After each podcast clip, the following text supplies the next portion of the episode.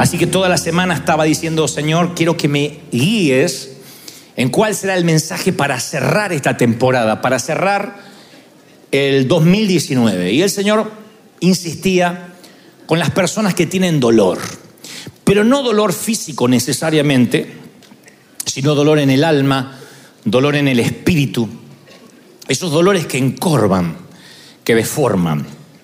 Literalmente yo pienso que alguien que tiende a encorvarse, no una gran joroba, pero que tiene, tiene la tendencia a caminar mirando hacia abajo, es persona, es una persona que a lo mejor su dolor es tan intenso que ha somatizado. Somatizar significa que de pronto las enfermedades del alma hacen que bajen las defensas del físico y entonces te termines enfermando con cualquier patología que no tenías pensado padecer. Pero cuando físicamente te estás enfermando, siempre la raíz es un tema espiritual. Por lo general es así. Uno dice, bueno, me contagié, ah, esto era hereditario, me dijo el médico que circulaba en la sangre, que estaba en el patrón genético. Aún así hay una lectura espiritual. Cuando uno baja las defensas, el sistema inmunológico espiritual baja, uno está, eh, no sé si propenso, pero al menos abierto, abre puertas espirituales para enfermarse, para pasarla mal. Los cuadros depresivos siempre terminan deviniendo, a veces en tumores, en cáncer. Y esto no es la prédica alocada de un orador apocalíptico. Esto es comprobado de manera científica. Las personas que tratan con los pacientes dicen, cuanto mejor se sienten emocionalmente, almáticamente, mejor van a responder inmunológicamente a todo lo que tenga que ver con enfermedades que se pueden eh, adquirir. Entonces hay gente que ha ido durante todo este año de alguna forma torcido, deformado, y estoy hablando obviamente en el alma. Hay algunas circunstancias que literalmente te pueden hacerte ver desfigurado, y estoy hablando, insisto, del interior y no del exterior. Después del exterior, si además te enfermas, son tres puntos aparte, pero el que interiormente estemos luchando con algo, el alma empieza a milanarse. Nos volvemos gente pequeña a pesar que estamos más grandes en edad. Y entonces vamos arrastrando traumas profundos y esos traumas nos encorvan, nos desfiguran. Insisto con esto que Dios nos ha hablado en otros domingos. Somos adultos, pero no dejamos de ser aquellos niños aquella información, no solo genética, sino la información del entorno que nos dieron, la manera en que nos crearon, familias funcionales o disfuncionales, cariño o la falta del mismo, nos fueron parando en la vida de un modo tal que hoy, llegando a hacer este balance en el mes de diciembre, algunos nos damos cuenta que estamos arrastrando dolores. Claro, escrituralmente decimos que el Señor hace todas las cosas nuevas, y escrituralmente lo es, de un modo práctico, técnicamente, Dios viene a nuestra vida y todas las cosas son nuevas desde el punto de vista que Dios no se acuerda más de nuestros pecados. Entonces pasamos por las aguas del bautismo como un símbolo, dejamos atrás la vieja vida y somos hechos nuevas criaturas. Pero eso no es magia, eso no es osmosis. De modo que decimos, bueno, me bauticé y ya no me acuerdo de mi niñez, no me acuerdo de mis divorcios, no me acuerdo de mis relaciones fallidas, de los abusos no me acuerdo de la falta de cariño, no, todo eso forma parte de lo que somos. Luego del bautismo o de aceptar a Cristo por confesión de fe, seguimos creciendo conforme a la estatura de la plenitud de Cristo. Y ese crecimiento es paulatino, con el dolor inherente que conlleva. O sea, vamos creciendo, pero también hay un dolor. El crecer duele. Entonces hay problemas, hay relaciones, incidentes que nos van pasando en la vida que están en el pasado, pero a veces vienen a invadir nuestro presente con todo el dolor emocional que eso significa. Y hoy yo sé y percibo, porque el Señor me lo ha hecho sentir, que muchos están con las últimas fuerzas, no pueden más. Y dicen, no sé ni cómo llegué. ¿Qué año? Y a veces el año nos golpea, nos deja en la lona, nos da un golpe tras otro y nos volvemos a levantar porque Dios nos ordena levantarnos, pero los golpes terminan doliendo y a veces traen un dolor emocional. Son cosas del pasado que empiezan a alterarnos emocionalmente en la vida tal como la conocíamos. Y claro, las heridas ya no están, pero las cicatrices permanecen. Y cuando las cicatrices empiezan a notarse y ser visibles, pareciera que vuelven a doler. Eso es lo que nos sucede cuando arrastramos cosas que no están resueltas. Las escrituras narran el incidente, el, evangelista Lucas narra el incidente de una mujer que tenía 18 años con un espíritu de enfermedad. Se nos va el detalle, pero el evangelista quirúrgicamente hace la aclaración, tenía un espíritu de enfermedad. En otras ocasiones dice que estaba enfermo y sufría de lepra y no podía caminar. Esta es una de las pocas ocasiones, si no acaso la única, que se habla de un espíritu de enfermedad. Cuando hablamos de un espíritu, no es necesariamente un demonio que la enajenaba, sino que tenía un espíritu, una tendencia. ¿Vieron aquella frase acuñada por nuestras madres que decía, ay, tiene un espíritu de alegre el tío, hay que aprovecharlo antes del tercer tequila porque tiene un espíritu alegre, después ya no sabe lo que dice? Después, ay, qué espíritu triste que tiene la otra tía siempre en la fiesta hablando de los muertos. ¿Tienen una tía que habla de los muertos? Siempre hay una que te dice por los que están y por los que no están y te arruinó la fiesta. Y uno dice, pero qué espíritu que tiene. Cuando uno habla de qué espíritu, no está hablando de un eh, agente externo, sino de su propio espíritu, que es un espíritu que tiende la, tiene la tendencia a la tristeza. Entonces yo quiero pensar que esta mujer tenía una tendencia a la enfermedad y andaba encorvada y en ninguna manera se podía enderezar. Y ahí el Señor hace un milagro, ¿no? Pero el punto es que su espíritu de enfermedad hacía que anduviese encorvada. Yo creo que eso es somatización por excelencia. Que era tanto lo que a esa mujer le había pasado, era tanto el dolor, que terminó por encorvarla, terminó por doblarla, literalmente, y no se podía enderezar. No dice que tenía una joroba, un sobrehueso, un tema eh, muscular. Yo creo que el espíritu de enfermedad, ahí está dando la patología y los síntomas. Y el síntoma. La patología era que tenía un espíritu de enfermedad. El síntoma que andaba encorvada. Entonces yo creo que la torcedura de alguien no comienza de la noche a la mañana. En esta ocasión la mujer llevaba 18 años, casi dos décadas. Uno suele ver un árbol torcido y saca las conclusiones respectivas. Cuando uno ve un árbol torcido dice, mira, se torció el árbol. Se ve que le agarró una tormenta. Los árboles no se tuercen por una tormenta. Ni aun las palmeras de la costa este de los Estados Unidos, que parece que se van a doblar como el junco, quedan torcidas después de una tormenta. Las hojas quedan un poco para el costado, pero luego se vuelven a enderezar. Cuando uno ve un árbol torcido, y esto saben los que plantan, los que han tenido huerta, finca, saben que un árbol si está torcido es porque el retoño estaba torcido. Es la torcedura del retoño, del árbol pequeño, que provoca que el árbol adulto se encorve. Entonces uno, volviendo a la vida diaria, uno ve a una persona con las ramas quebradas. Lo ve con el tronco mutilado. Y lo primero que piensa, uy, mira qué amargado, tiene un espíritu de amargura. Este es bipolar, ay, qué cara de vinagrada. Se ve que está así por el marido, se ve que está así por la suegra. Y claro, la suegra se le está quedando hace tres semanas para esta fiesta. Uno saca la conclusión de que esa rama torcida es por algo que le pasó ahora. Pero Dios siempre ve el retoño que debieron haber dejado en paz, que debieron enderezar. Dios ve el retoño joven, Dios ve el árbol joven que está torcido y anhela sanidad. El hombre, el adulto, suele ver a otro adulto y ver que está torcido y hacemos un juicio de valores. Está torcido porque no tiene Cristo, porque es un carnal. Eh, tiene esa cara en todo el culto, yo no sé para qué viene. Uno no ve la historia, Dios ve la historia. Dios no importa, Dios nos ve y no importa o no le importa cuán viejo sea el árbol, Él sabe que ese árbol todavía se ve afectado por la etapa en que fue un árbol joven. Es lo primero que uno aprende como pastor. Yo no tengo muchos años de pastor, apenas una década. Antes era evangelista. Pero me he dado cuenta que cuando estoy en una sesión de consejería, en un momento ya no estoy tratando con el adulto. Sí o sí, casi siempre es un patrón. Sí o sí yo empiezo a darme cuenta que estoy tratando con resultados o con influencias de experiencias pasadas.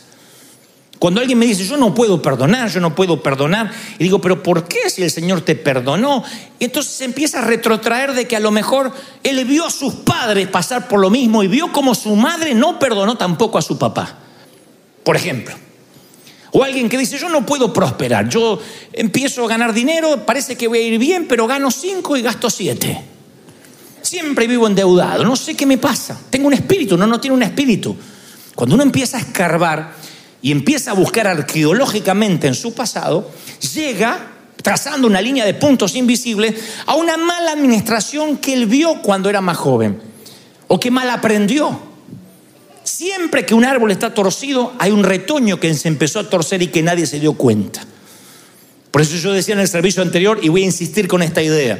Cuando una dama, por ejemplo, se acerca a buscar ayuda, que es muy difícil, porque cuando una dama, cuando una mujer está muy dolida suele callarse, hablaré de eso en unos minutos. Pero cuando una mujer busca ayuda, uno no puede confundirse con el sonido de los tacones altos, con la ropa de diseño o el bolso de marca. Si uno mira con los ojos del Espíritu, uno va a notar que no son los tacones los que suenan, sino los golpecitos de unos pies pequeños. Esa mujer sigue siendo una niña para Dios. Nosotros vemos la vejez.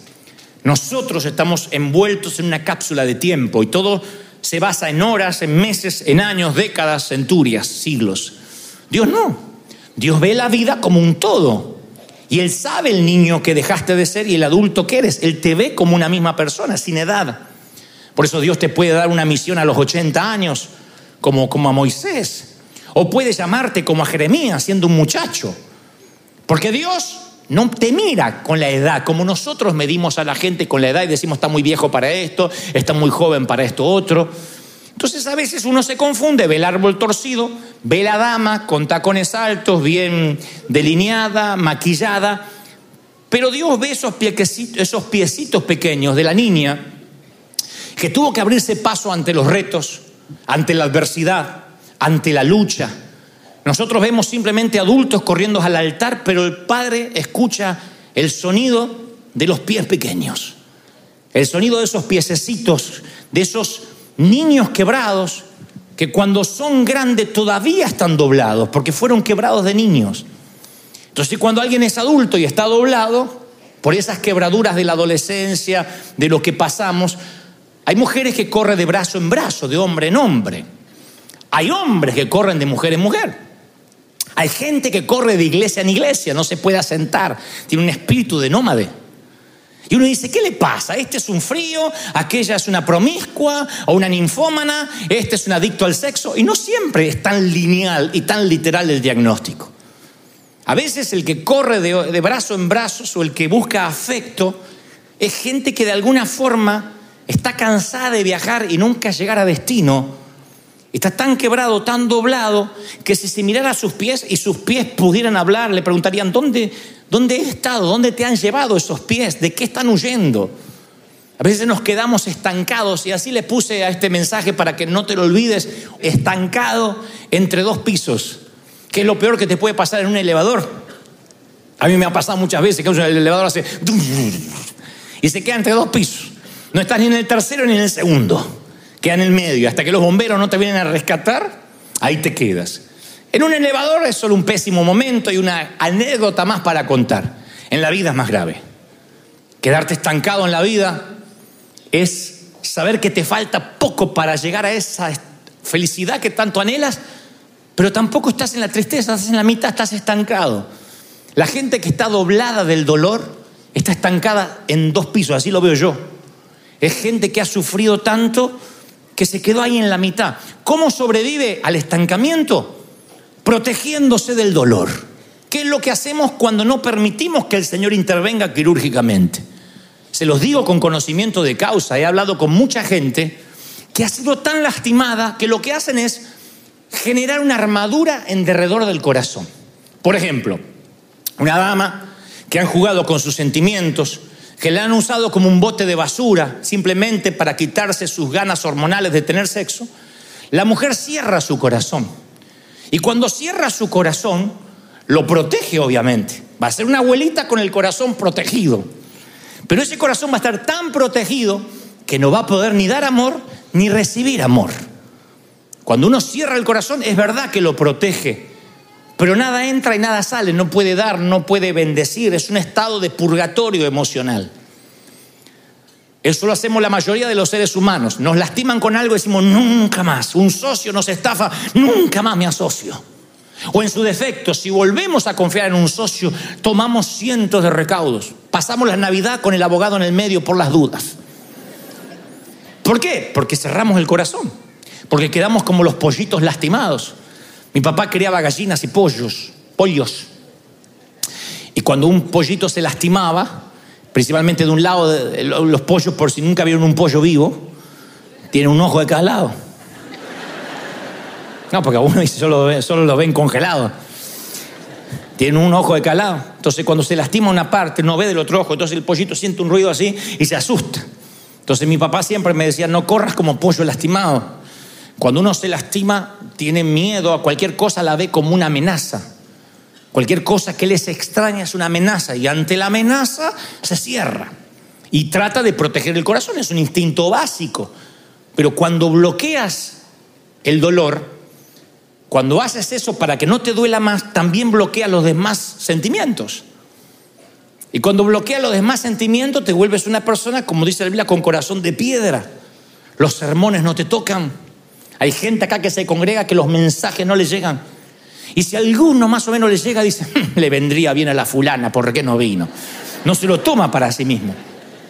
No es porque sea carnal, es porque cierra su corazón, porque lo está protegiendo. El sexo no la toca o no lo toca en el caso que sea un caballero. Las caricias del cónyuge no logran tocar el lugar que realmente le duele.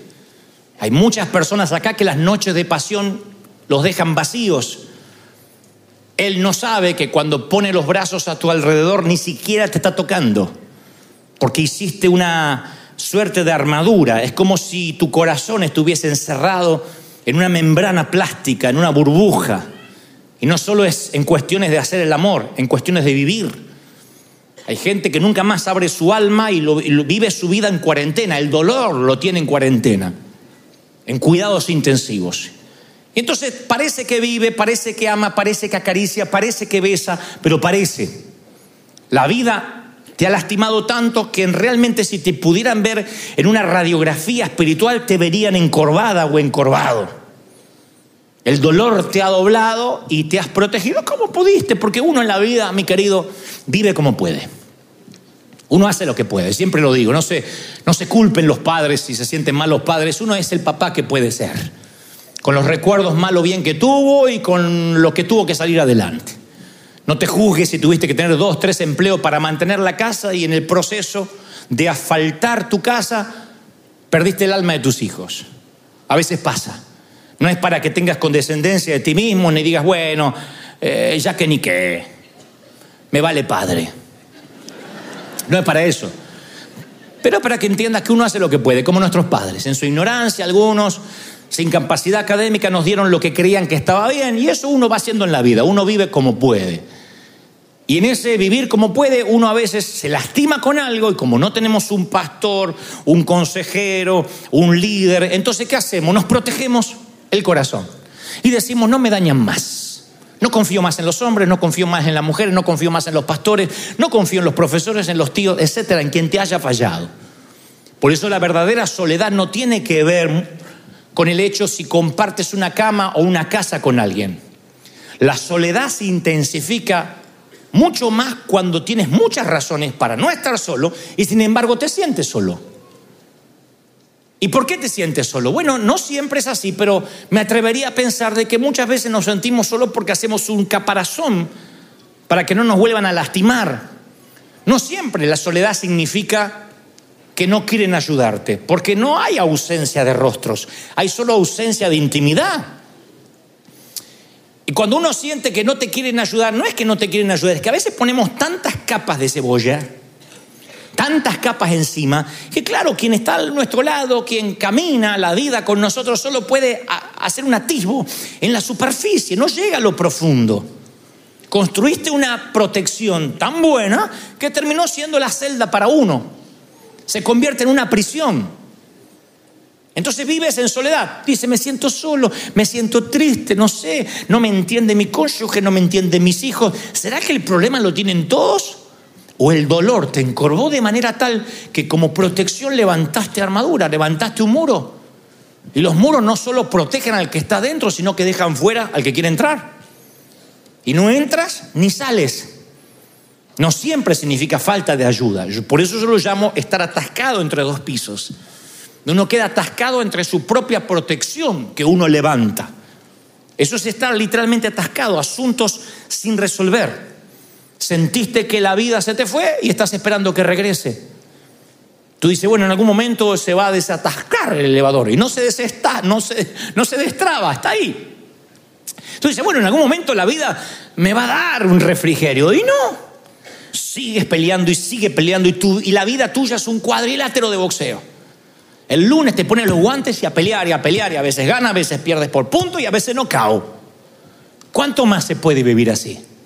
Ojalá pudiera predicarte que te vas a reencarnar en algo, que este es un ensayo y que la próxima si te reencarnas sabrás cómo vivir. Lamentablemente y lastimosamente tienes una sola vida.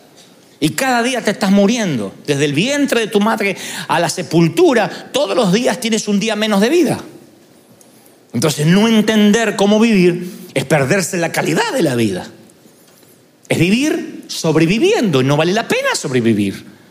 No vale la pena sobrevivir en ninguna área, ni a nivel sentimental, ni a nivel espiritual, ni a nivel social. Sobrevivir es lo más espantoso que te pueda ocurrir.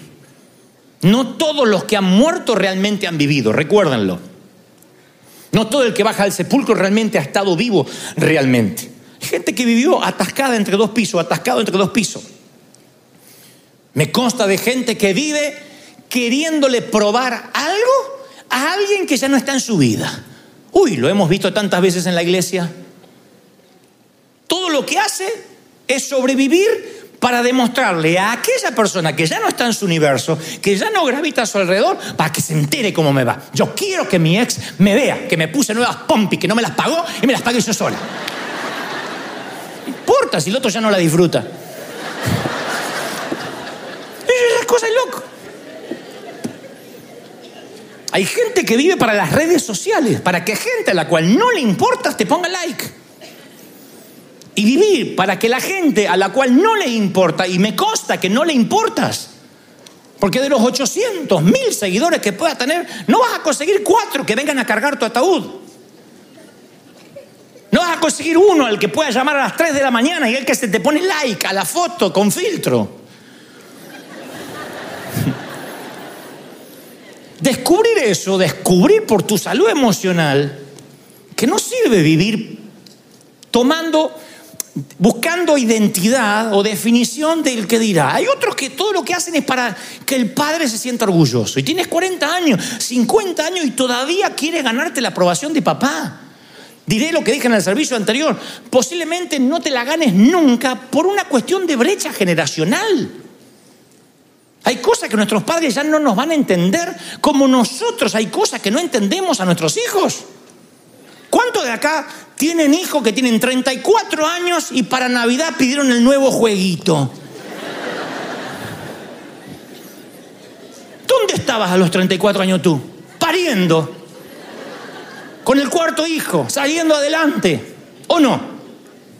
Y hoy hay una generación que dice, no, es que ahora la nueva juventud es a los 84. Hay una escasez de madurez. Y esa escasez de madurez hace que por una cuestión lógica nosotros, que somos la generación saliente, lo que nos estamos yendo, no vamos a entender. Yo le decía la vez pasada que no entiendo los pantalones rotos porque para mí es pobreza. Y se venden pantalones rotos más caros. Más caros porque están rotos. Resulta que yo era rico cuando era chico porque todos estaban rotos.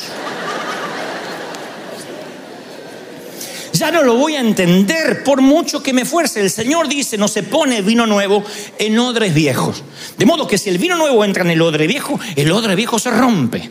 Entonces hay una cuestión de cariño, de amor. Yo he escuchado este mensaje dicho por predicadores, algo como, eh, viene el vino nuevo y va a romper el odre, o cambia o Dios te lo rompe. No, Dios no es así. Dios dice, no, no, no se pone.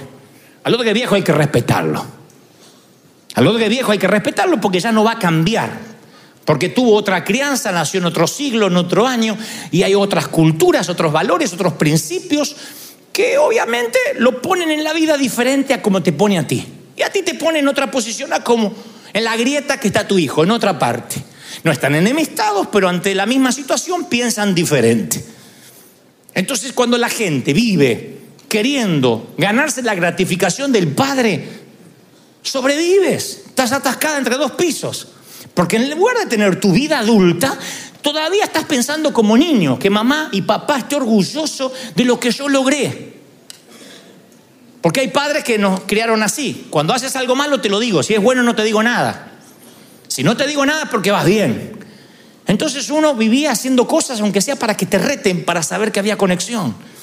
¿Hasta cuándo uno puede vivir con fantasmas del pasado y no cerrar el año diciendo, no, yo quiero cerrar el año con mi propia vida? Las personas heridas o las personas que buscan validación en fantasmas, en relaciones fallidas, son personas que no pueden emprender nuevas relaciones, porque están tan dolidos que están compartiendo cama continuamente con el sufrimiento. Y esto afecta a la próxima generación. Siempre afecta a los que vienen. Es un patrón que se repite. No sé si notaste, por ejemplo, que cuando éramos chicos, algunos que tienen más o menos mi generación, uno iba con una gripa, un gripe a, la, a la clínica, te internaban 40 días de cama. Estuve internado en el hospital. ¿Te estabas por morir? No, no, no, es que no me querían largar hasta que no se me pase el resfrío. Hoy estás así, abres un ojo y dices, a liberar la cama, vamos, a liberar la cama. Necesitan cama hoy. Hoy apenas te repones un poquito, te sacan rápido, a caminar rápido. Ya no hay tantos tiempos como antes para pasarla en un hospital. Quizá el factor sea el dinero, el seguro médico, pero hay una escasez de camas en las clínicas, en los hospitales, y hay un momento que el médico te dice, mire, usted ya recibió suficiente ayuda, usted ya no está en un estado crítico, así que enderece la espalda, vamos, levanta el rostro y sobreviva, actualice la vida. Y yo quiero que te lleves este regalo a fin de año. Lo primero que Dios te va a decir, yo sé que estás dolido, yo sé que estás triste porque me lo dicen tus ojos, pero no hay camas. Hay que levantarse de la cama y dejarle la cama a alguien más. Hay que levantarse, enderezarse. Hay que no puedes ministrar estando confinado en un hospital. Alguien tiene que creer eso. ¿Lo crees de verdad, sí o no? A levantarse. Vamos, líder que está a la derecha, a la izquierda, vamos, libera la cama. Vamos, hay que liberar la cama de la vida. Vamos, libera la cama. Libera la cama. No te puedes quedar ahí.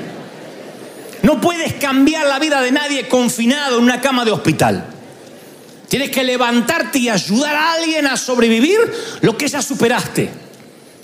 Es maravilloso que te atiendan, estar en la cama, pero hay momentos que uno tiene que levantarse y decir, vamos a liberar. Y caminar y ver otras camas de hospital y ver que hay uno que está luchando con suelos intravenosos, otro que está con respiración asistida, otro que se lo llevan envuelto en una funda, a la morgue.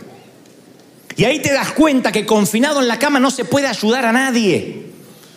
Hay un momento que uno tiene que decir, bueno, está bien, ok, yo soy una persona doblada por el dolor, me han pasado muchas cosas. Pero me tengo que levantar, liberar la cama a alguien que está peor que yo y ayudar. Hay mucha gente que necesita la cama donde tú estás. Hablo en términos metafóricos. Hay mucha gente que se está divorciando ahora y necesita la cama que tú estás, que te divorciaste hace 10 años y todavía estás llorando. Hace 20 años que te pasó lo que te pasó y estás ahí ocupando una cama de alguien que le está pasando lo mismo, de lo que tú ya deberías haber superado. Hay que liberar la cama. No todos los que predicamos y alentamos es que estamos sanos y saludables. Pero no bien uno se puede parar, uno tiene que salir y bendecir. Ayudar a que otros ocupen esa cama. Uno no puede quedarse hasta sentir que ya no hay rehabilitación sino fiaca. Me quedo en la cama esperando sentirme bien. No se puede en la vida vivir así porque perdemos años, perdemos vida, perdemos meses.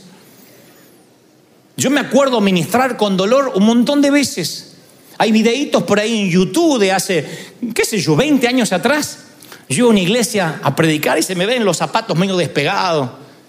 Esos sacos que yo los planchaba y brillaban así, eran tornasolados de tanta plancha que tenía.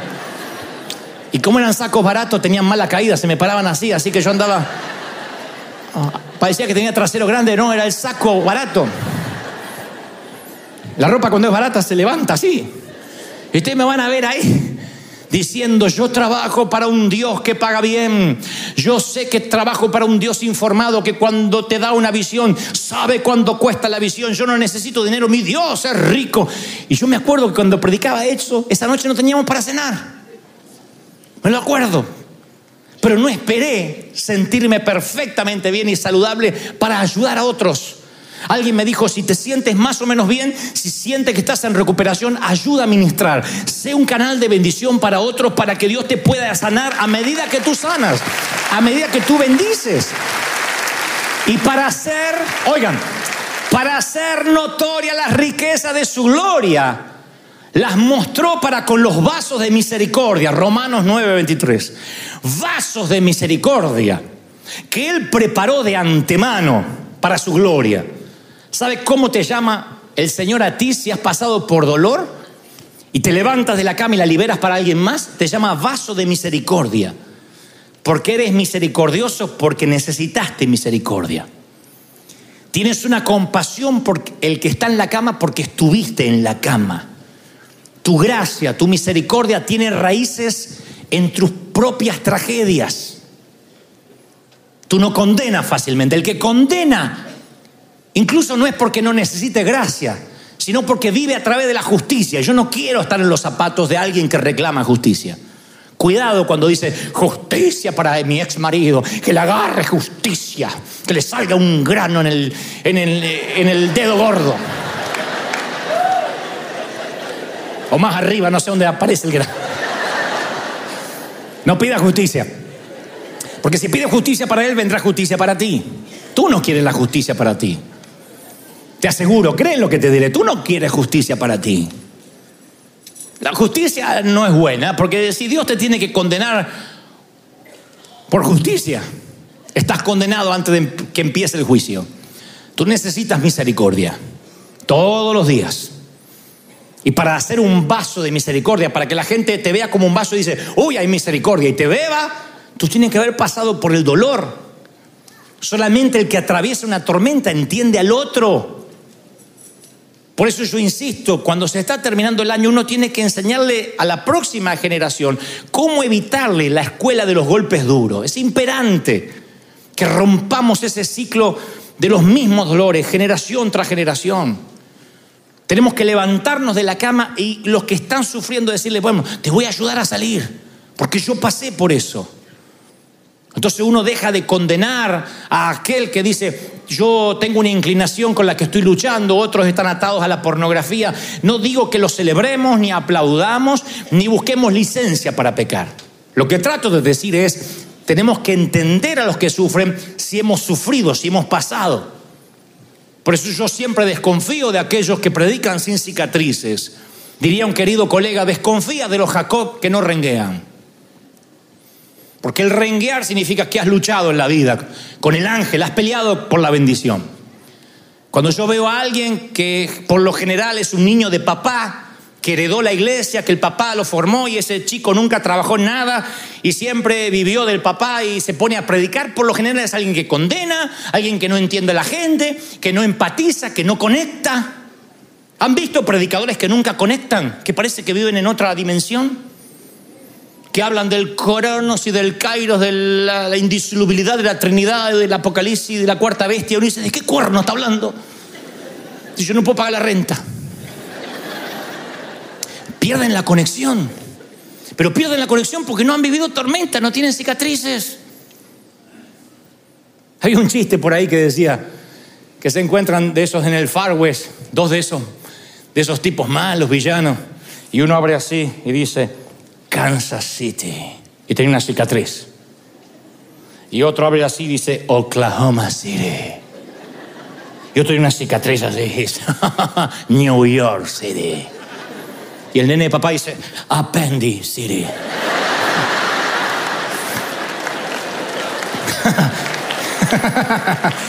Así que hay uno que lo único que puede mostrar es Appendix City. Y yo desconfío de esa gente. No los subestimo, no digo que no son ungidos, pero dudo que puedan entender todas las batallas. Dudo que puedan escuchar el sonido de los pies pequeños y no los tacones altos de una dama que trata de ocultar su dolor tras un delineador caro. Y hoy en día el sonido de los pies de los niños, de los pies pequeños, está, yo decía en el servicio anterior, está extinto, se está muriendo. Yo no sé dónde están los niños no sé si alguien más notó de que ya no hay dibujos de tizas en las veredas donde las niñas antes jugaban, donde ya no se venden cuerdas para saltar. Las niñas, en vez de estar jugando con muñecas, están empujando cochecitos de bebés reales. Los niños, en vez de estar jugando con pelotas de trapo como hacíamos nosotros, porque ni siquiera había para pelotas de verdad, están matando zombies y jugando en red con alguien más al otro lado del continente y han desaparecido los niños de las calles. Ya no empujan triciclos, ya no andan en bicicleta ni en skate, sino que están detrás de una pantalla. Hemos perdido el sonido de la niñez. El sonido de la niñez se perdió. Así como en Los Ángeles nadie camina, tienes que ir a Manhattan para ver gente caminando, así también se ha perdido la gente o los niños que deambulaban por las calles porque son asfixiados por la vulgaridad, son expuestos a la pornografía y les roban la infancia. Ahora pueden acceder a cualquier basura virtual a través de las redes de chat, de conversaciones de Internet. Y algunos son esos retoños que se empiezan a torcer porque son víctimas directas. Otros son apenas espectadores, pero víctimas de todas maneras. Hay niños que han crecido en su casa mirando un cuadrilátero de boxeo Hace un momento me decía un querido pastor, me decía, yo me acuerdo que vivía todo el tiempo, mi papá llegaba borracho y decía, contéstame a la mujer, y tiraba y rompía cosas y la casa quedaba un desastre. Y yo mirando allí, esos son los niños que desde el closet observan la violencia doméstica y se van anestesiando a eso. Aunque le digan lo contrario en la iglesia, aunque le digan lo contrario en la escuela, se van anestesiando que la manera normal de tratar a una mujer es así. La mujer es una sirvienta, una cosa. La mujer te tiene que lavar los platos, lavar los calzones, esperarte y atenderte, porque eso lo, vi en mi casa. Y esa cultura machista, cuando uno ve uno de esos árboles torcidos, esos machistas torcidos, no se torcieron por la cultura. Se torcieron porque de chiquititos, de retoños, fueron los mudos testigos de cómo se trataba a una mujer. Es la mutilación de las mentes tiernas. Por eso digo, el Señor mira los piececitos, aunque nosotros ya seamos, tengamos pies grandes. Esos niños que fueron testigos de pesadillas, que tendrían que tener en su memoria, tendrían que tener la mente llena de galletitas, de galletas horneadas y de juegos de mesa, lo único que tienen es náusea mental de todo lo que han visto. Por eso se está perdiendo la niñez. Por eso estamos perdiendo la nueva generación, por eso no estamos pudiendo salvar la profecía. No la estamos salvando porque esos niños se acostumbraron a ser o víctimas directas o espectadores de violencia, o de desconexión, o de falta de amor. Y esos asuntos del pasado afectan nuestro presente. Y subsiste en nuestro corazón cosas que nos damos cuenta que no podemos borrar. El alcohol no te va a poder borrar, vas a brindar hasta el hartazgo y te va a entumecer. Pero ahí estará el dolor cuando los efectos del alcohol se vayan. El sexo no te va a quitar el dolor, te va a entumecer, pero ahí estará el dolor después que te vistas y te des una ducha. No hará desaparecer el dolor, te va a entumecer. El único que es surcidor de muñecas rotas y de muñecos rotos es el Señor de señores, el Rey de Reyes, el único que puede surcir y arreglar y reparar. ¿Están conmigo, sí o no? Él es el único surcidor. El único que tiene la destreza de sanar un trauma. Es el único. Los demás nadie tiene la habilidad. El evangelista Juan relata que Jesús se acercó a un pozo de agua, había una mujer samaritana y Jesús le dice, cualquiera que bebiere de este agua volverá a tener sed. Mas el que bebiere del agua que yo le daré no tendrá sed jamás, sino que el agua que yo le daré será en él una fuente de agua que salte para vida eterna. La mujer le dice, Señor, dame de ese agua para que yo no tenga más sed, ni venga aquí a sacarla. Jesús le dijo, ven y llama a tu marido, y ven acá. La mujer dijo, que yo no tengo marido. Jesús le dijo, bien has dicho no tengo marido porque cinco maridos has tenido. Y el que ahora tiene ni siquiera es tu marido, es una aventura. Esto has dicho con verdad. Yo no sé si alguna vez viste una persona rota, en este caso una mujer rota. Una mujer rota no la describes ni por el cabello, ni por el perfume, ni por la ropa, mucho menos por la profesión o por el grado universitario. Para ver una mujer rota tienes que ver como Jesús, a la samaritana, tienes que ver las cicatrices por encima o detrás del maquillaje. Las heridas que el delineador y el rímel no pueden borrar, ni las sombras pueden borrar. Cuando alguien está roto, sea hombre o sea mujer, en este caso es una dama en la historia, cuando uno tiene muchas heridas, le cuesta mantener relaciones. Porque acá no dice la Biblia que la samaritana era una prostituta. Y no es porque la Biblia cuidara los adjetivos, porque cuando se trataba de una ramera dice, y era una prostituta. Aquí no. Aquí es una persona que Jesús sabe ver que es una mujer herida. Una mujer herida o un hombre herido trata de buscar en el sexo opuesto a alguien que le ayude con el peso de su dolor. Y el único que puede cargar el peso de tu dolor es Jesús. Todos los demás se cansan, se rinden y se van. No hay persona. Tú pones un peso excesivo y siempre el peso excesivo romperá el vagón. Pones peso sobre los seres humanos y los seres humanos van a fallar. Por eso es necesaria la sanidad. Si no arreglas lo que te pasó, los humanos te van a fallar. No puedes pasarles tus problemas del pasado a nadie, excepto a aquel que los puede solucionar, excepto a Jesús. Es el único que le atraen los problemas ajenos porque los puede resolver. Después nadie, ninguna relación puede resolver lo que te pasó cuando niño o cuando niña. Aún a los hombres rotos, miren qué ironía, miren qué injusto que es esto en cuestiones del amor. Aún a los hombres rotos les atrae mujeres completas, mira vos. A hombres incompletos sueñan con mujeres completas, a mí me consta. Yo a veces hablo con algunos chamacos que me dicen, no, que yo quiero una mujer que sea así, que tenga acá, que, que tenga 90, 60 y que sea linda y que sea universitaria, que trabaje, que tenga papeles. ¿Y vos qué tenés para ofrecer, desgraciado? Buscamos la persona perfecta, pero no nos preocupamos en ser el perfecto para la otra persona. Aún a los hombres incompletos les atrae una mujer completa y viceversa. Es injusto en relaciones del amor, pero es, pero es cierto. Porque nadie quiere iniciar una relación con fantasmas. Un hombre no quiere ponerse de novio con todos tus ex. Una mujer no quiere ponerse de novia con todos tus ex mujeres. Uno tiene que resolver, cerrar el pasado. De otro modo, siempre estamos queriendo que alguien ayude a llevar el peso. Yo presumo que esta mujer que tuvo cinco maridos no era necesariamente promiscua, ni que sabía elegir mal, ni que todos la golpeaban. Lo más probable es que estaba tan herida, tenía tanta sed. El Señor miró a esta mujer y no le dijo, pero has cometido pecados, cinco maridos, qué vergüenza, y el que ahora tiene no es tu marido. Él ve en ella a una mujer que tiene sed Jesús sabe que los caballeros que compartieron su cama eran el síntoma, pero ella es la patología y le habla de su sed interior. Una persona en pedazos siempre busca validación. Cuando tienes un tanque emocional muy grande, necesitas que te amen.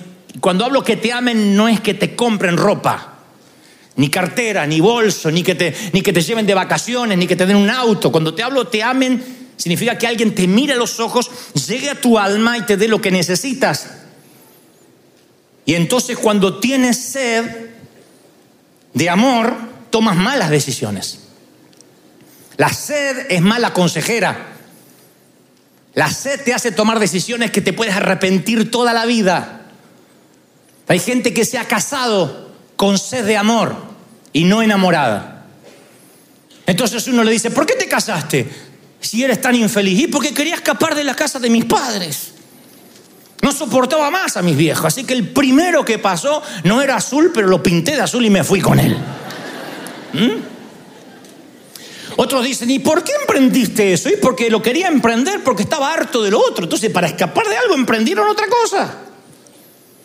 ¿Cuánta gente hay que ha hecho cosas porque la sed lo aconsejó?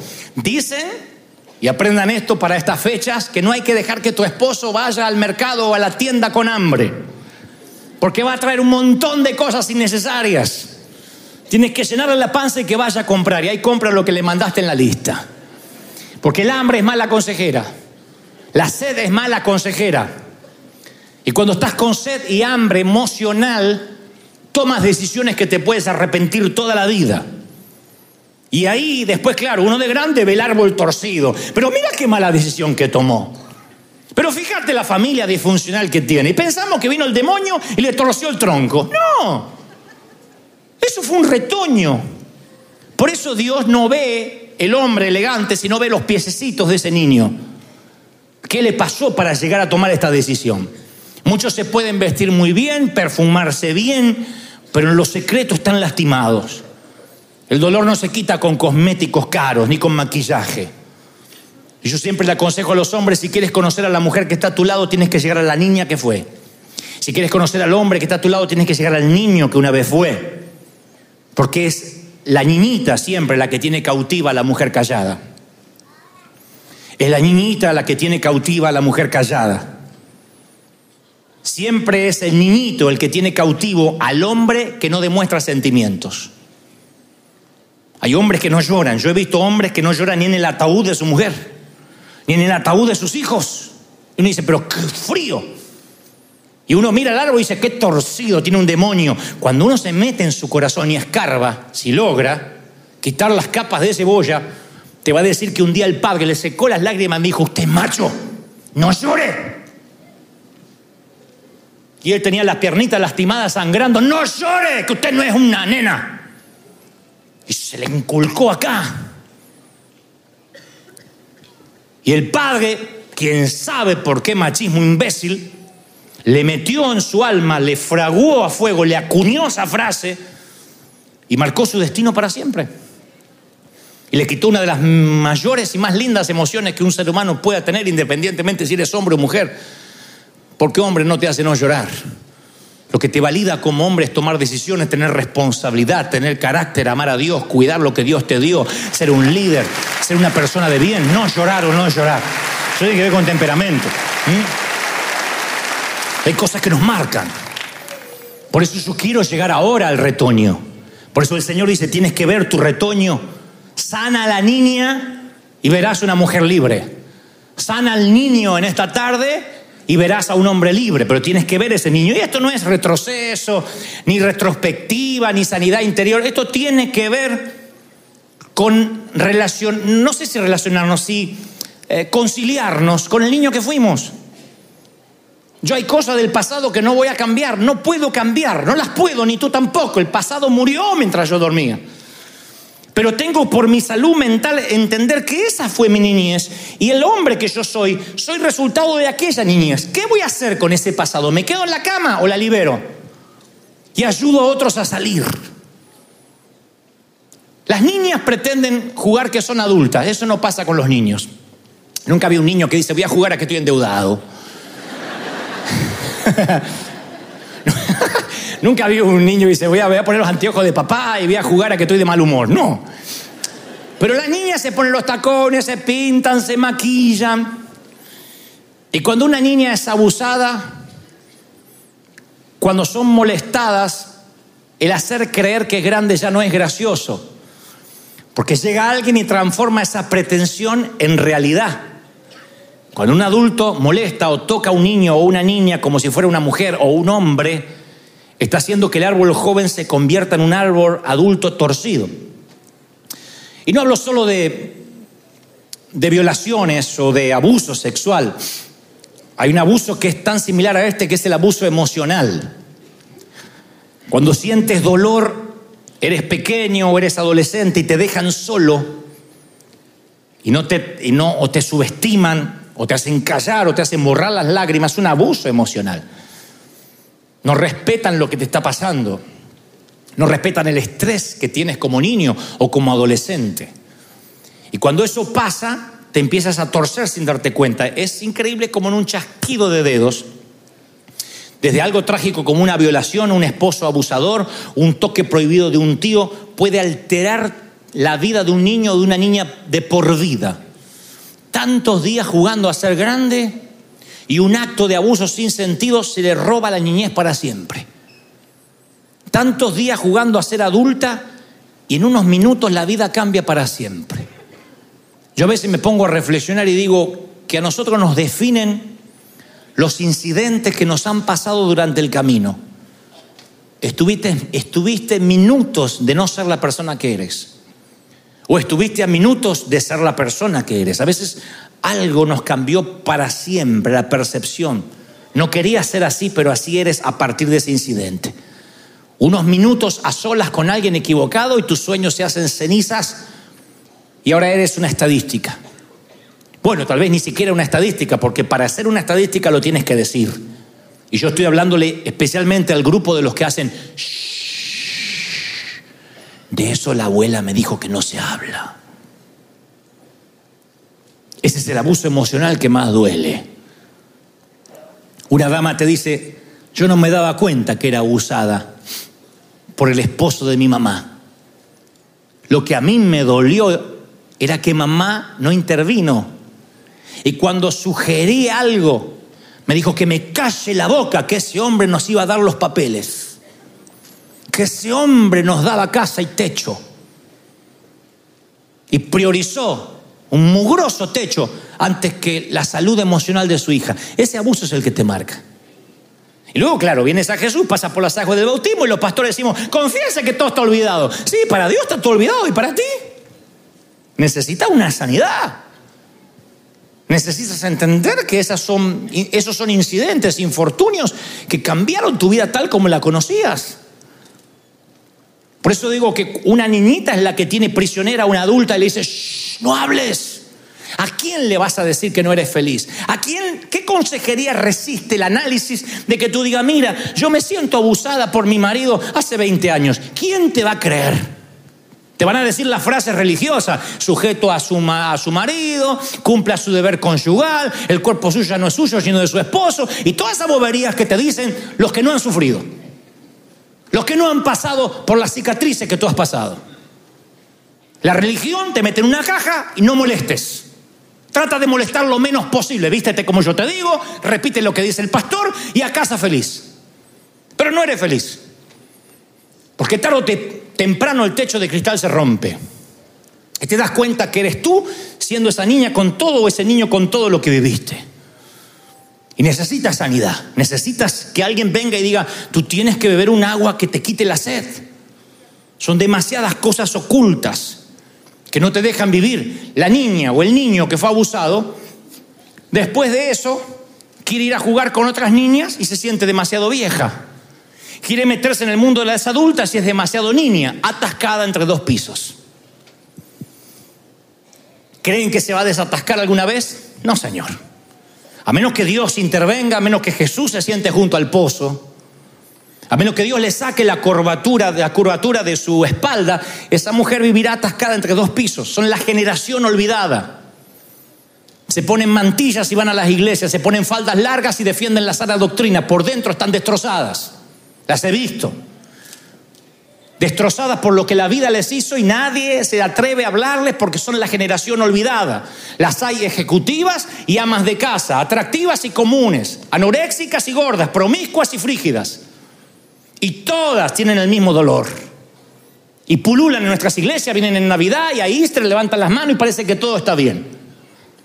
Y tú piensas, ¿y qué de los muchachos, de los hombres? Los hombres somos un poco más imbéciles.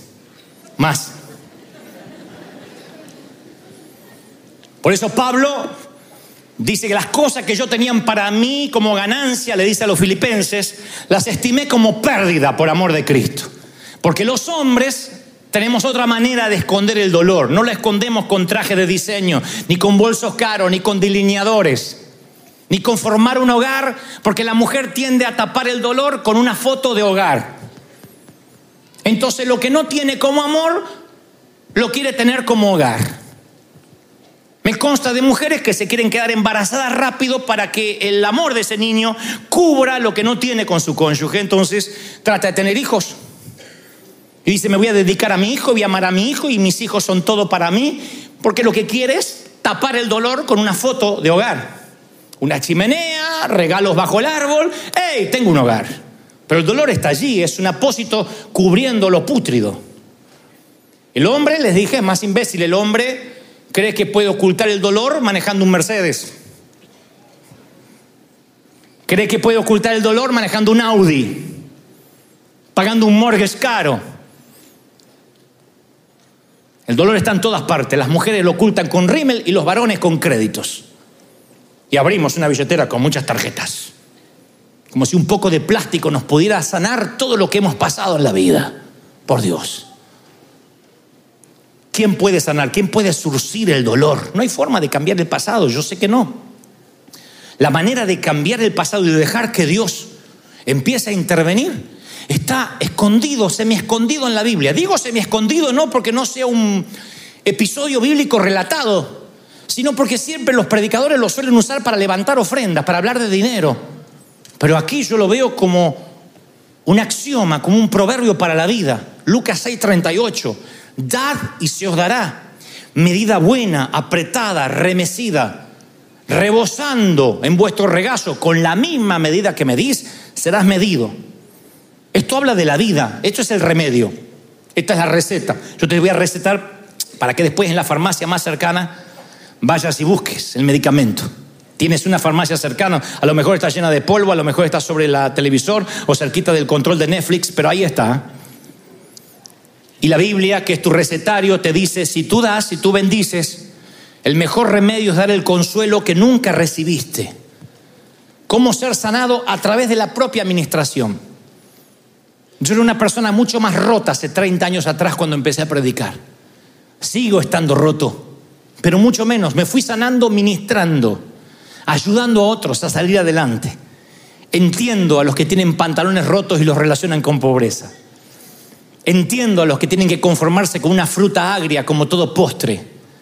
Comprendo a aquellos que cuando llueve mucho el agua se le mete debajo de los zapatos como dije el domingo pasado, mi abuela, la alemana, uno la veía y veía el tronco torcido, decía, pero qué abuela dura, pero qué mujer dura, no, nunca sonreía, nunca lagrimeaba, yo decía, de ahí sale mi papá. Doña Ana Keller era una mujer dura, pero yo compartía la habitación con ella, porque cuando ella quedó sola vino a dormir en la habitación del nieto, este, el nieto menor, y de noche yo le decía, abuela, contame algo de tu infancia.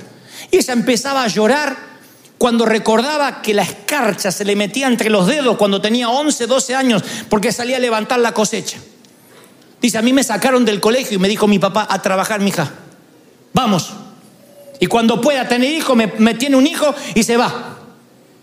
Pero acaba de levantar la cosecha. Y ella lloraba. Y yo le decía, abuela, ¿te duele mucho lo que tu papá te dijo? Y dice, no, todavía siento el dolor del hielo. Noventa y tantos años la vieja. Y todavía sentía el dolor de hielo entre las comisuras de sus dedos. Esto significa de que cuando uno ve un tronco troncido, siempre hay un retoño que sufrió y ese dolor te alcanza. Pero la abuela decía, yo voy a ayudar a las niñas que están trabajando, porque yo sé lo que están pasando. Ella sabía que el remedio era ministrar. Dad y con la misma vara que mide serás medido. La vacuna se hace siempre con la infección. El antídoto siempre se hace con el veneno. La mejor gente para ayudar a otros son aquellos que han vivido, que han sufrido. Nunca podrás sanarte hasta que no uses tu dolor para ministrar. Eso, la administración le da sentido al dolor, la administración le da sentido a la vida. Cuando tú ministres, me dice, ah, por eso me pasaba lo que yo estoy pasando. Cuando tú ministras, te sanas. Es lo que yo aconsejo. Levántate de la cama, que alguien más la necesita y ponte a sanar. Dios me dijo que River iba a ser una iglesia de gente rota y al principio a mí me choqueó, porque quieres palabras tales como, he aquí te doy una, un linaje escogido, un real sacerdocio. Y Dios me dijo, te traigo gente rota, porque tú las vas a comprender, porque eres vaso de misericordia porque no las vas a condenar. Son menesterosos, endeudados, afligidos, que llegan para que se forme un gran ejército, para que se levante un pueblo fuerte. ¿Mm? ¿Y quién sabe? Tal vez podamos ser la iglesia que vuelva a escuchar el sonido de los piecitos en la calle, que salvemos la próxima generación, que salvemos la profecía. Por lo pronto me va a bastar salvar a los que están estancados entre dos pisos ayudarlos a que el elevador se vuelva a mover, que la vida te sorprenda moviéndote desde alguna parte, pero moviéndote, o para abajo, para arriba, pero muévete, por Dios. Estancado es una manera pésima para vivir. O tienes que descender o subir. Es bíblico, frío, caliente, tibio, estás en un serio problema. Entonces, necesitas sanarte. Necesitas olvidarte de los filtros de las fotos. Necesitas olvidarte de las redes y tener una vida real. Reconciliarte con la vida real. Esto es lo que eres. No hay más. Esto es lo que eres. Esto es lo que la vida te trajo. Esto eres. Si te reconcilias con ti mismo, tienes posibilidad de desatascar tu elevador. Si no, vivirás una mentira. La iglesia está llena de gente que vive una mentira. Repite palabras y salte. Cuando el predicador dice algo, dice aleluya, aleluya. Son unos patanes en la casa. Mujeres que cuidan mucho la doctrina y son unas lenguas y critican a todo el mundo. Y esa doble moral, esa doble vida, esos que condenan los Simpsons, esos que condenan, ay, hay un Jesús en Netflix que... ¡ah! Dicen cada cosa, cada babosada en privado que no resistirían análisis. Lo que hacen en Netflix son unos mundanos que hacen conforme es un código lo que quieran. A Jesús no le importa porque él pregunta, ¿y tú, tú qué dices quién yo soy? ¿Y ustedes quién dicen que yo soy? Listo, es lo que me basta. Han dicho de todo de Jesús y van a seguir diciendo.